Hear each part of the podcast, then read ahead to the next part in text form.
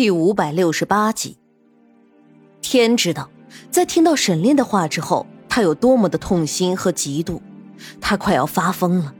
他可以为了沈炼来到这里，甚至可以陪他一起去土匪窝里。但是沈炼去的目的，仅仅是因为土匪可能会娶他的妻子。这么一个还没有证据的谣言，郑秀觉得自己好痛苦，痛苦的快要窒息了。明明天气不冷，但他却觉得自己从骨头缝里都透着冷意。其实我想到了一个更加稳妥一点的办法，要不要试一试？郑秀话锋一转，说道：“听到这话，沈炼猛地回头看向他，眼睛里是亮晶晶的希望。被这双眼睛注视着，郑秀突然觉得自己做的一切都是值得的。哪怕到最后，这个人真的不会给他一点希望，但只要这双眼睛能看一眼自己就够了。那么自己做什么都是有意义的。什么办法？”沈炼迫不及待的问道：“那天土匪们不是要下来采购东西吗？到时候我们可以用美人计。虽然你看不上我，但并不代表我的长相就真的不过关。好歹在这十里八乡的，我也是出挑的几个人之一了。”郑秀语气平淡的说道，好像他所说的不是他自己一样。不需要听完他接下来的话，沈炼就能够猜到他接下来的计划。不行，绝对不可以这么做。不等郑秀把话说完，沈炼就打断了他的话。为什么？这个比你的办法要稳妥多了，至少我们可以顺利进去山寨，还不用被人怀疑，到时候做事情岂不是方便的多？郑秀疑惑。不行，那太危险了。你不能去。你到底知不知道那群土匪是什么人？你还敢提这种意见？沈炼说道。我当然知道了，但是你也说过了，那天是我们唯一的机会，不是吗？除了那天以外，我们就没有机会能潜进去了。郑秀说道。那也不可以，我会自己想办法。你一个女人也帮不上什么忙，到时候。你就帮我照顾好长安就可以了。不可以，我想参与，而且，你觉得我们现在还有别的办法吗？沈炼，我知道你是担心我，但是你相信我，我没有那么弱，我会保护好自己的，不会让自己出事情的。不行，沈炼，难道你不想救你妻子他们了吗？就算你不想，我可是很想见一见他呢。究竟是什么样的一个人，能够拿下你的心？我对他可是好奇的很呢。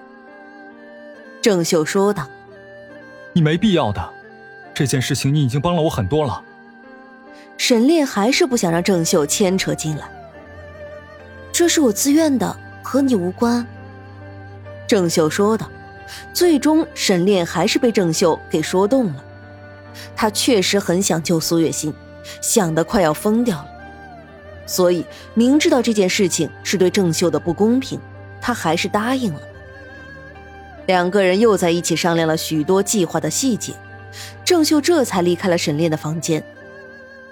因为距离庙会还有几天的时间，而为了让他们的计划更加的完美，沈炼和郑秀离开了客栈，来到了黑风山下。黑风山，也就是土匪们居住的山下。因为山上有土匪，所以原先住在山脚下的居民纷纷都搬走了。这也给了沈炼他们一些便利。他们现在就是要扮演一对夫妻，一对从别处来这里讨生活的夫妻。因为没有钱，所以只能住在这里。在山下住了几天，这天就到了庙会。庙会最繁华的时间是快接近中午的时候，而一般那个时候，那群土匪就会下山了。他们的计划是郑秀带着小长安在庙会上，先是利用自己的美貌引起那些土匪的注意，之后那群土匪一定会对他动心思，郑秀则会趁机将土匪们引诱到他们所住的地方。黑风山下的房子多半都有些破败不堪了。选择这里的原因，一是为了消除那群土匪的戒备心，二则是因为这里房子众多，沈炼在暗处也好下手。计划的非常周全。当天，郑秀穿上了之前买回来的农妇衣服，很朴素的打扮，穿在她的身上却硬生生多了几分不染纤尘的感觉。小长安也换了一身新衣服，料子都是粗布麻衣。可奈何小长安长得好看，毕竟沈炼和苏月心的好基因摆在那里呢。所以，即便衣服跟不上，但却丝毫不影响他身上那种小少爷的气场。郑秀早就告诉小长安今天的一切行动，也告诉他都是为了救他的母亲和妹妹。小长安虽然因为失忆对苏月心的感情不多，但他心里还是知道苏月心对他的意义。特别是他并不讨厌小长乐，甚至是有几分喜欢。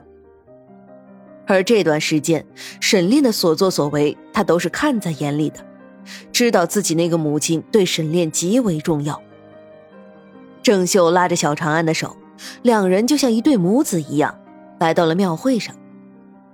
郑秀的胳膊上还挎着一个篮子，篮子里放着一些水果蔬菜。沈炼则是一直悄悄地跟在他们身后，在这次行动之前，沈炼就凭借着自己的记忆画了几张画像，让郑秀看过。所以，当那些土匪出现的时候，郑秀马上就注意到了他们。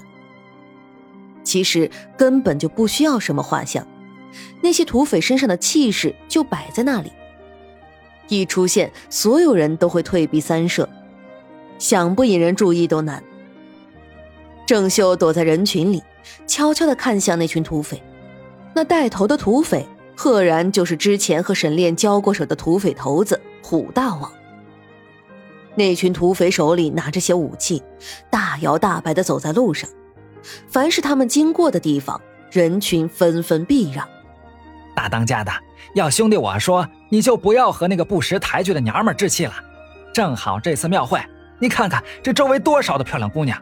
只要您一句话，看上谁，咱就把人给带回去。这世上的女人没几个像她那样的不识趣儿。一个长相略有些猥琐的男人大声说道：“那走在前头的汉子，也就是所谓的大当家的，没有说话，脚下动作不停，慢慢的走着，可眼神却似有似无的在周围打量着。呸！那个臭娘们也配！”老子能看得上她，那是她的荣幸。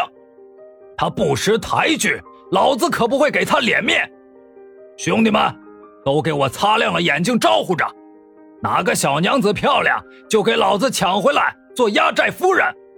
大汉吐出一口气，朗声说道：“这一副目无法纪的嚣张样子，让同样躲在人群里观察的沈炼只觉得肺部都是疼的。这群土匪简直猖狂。”而郑秀则是不由自主的攥紧了拳头，紧接着又松开。如此几次，他终于是鼓足了勇气般的，脸上露出一丝害怕，却又好奇的样子，往土匪头子这里打量。那大汉好歹也是杀过人的，对于人的眼神是最敏感的了。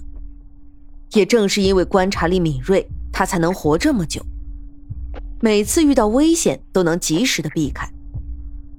感觉到有一道审视的目光落在自己的身上，大汉的眉头微蹙。这里的人都是听说过他的名号的，也没有人敢看他。究竟是谁这么观察他？是想找机会杀了他吗？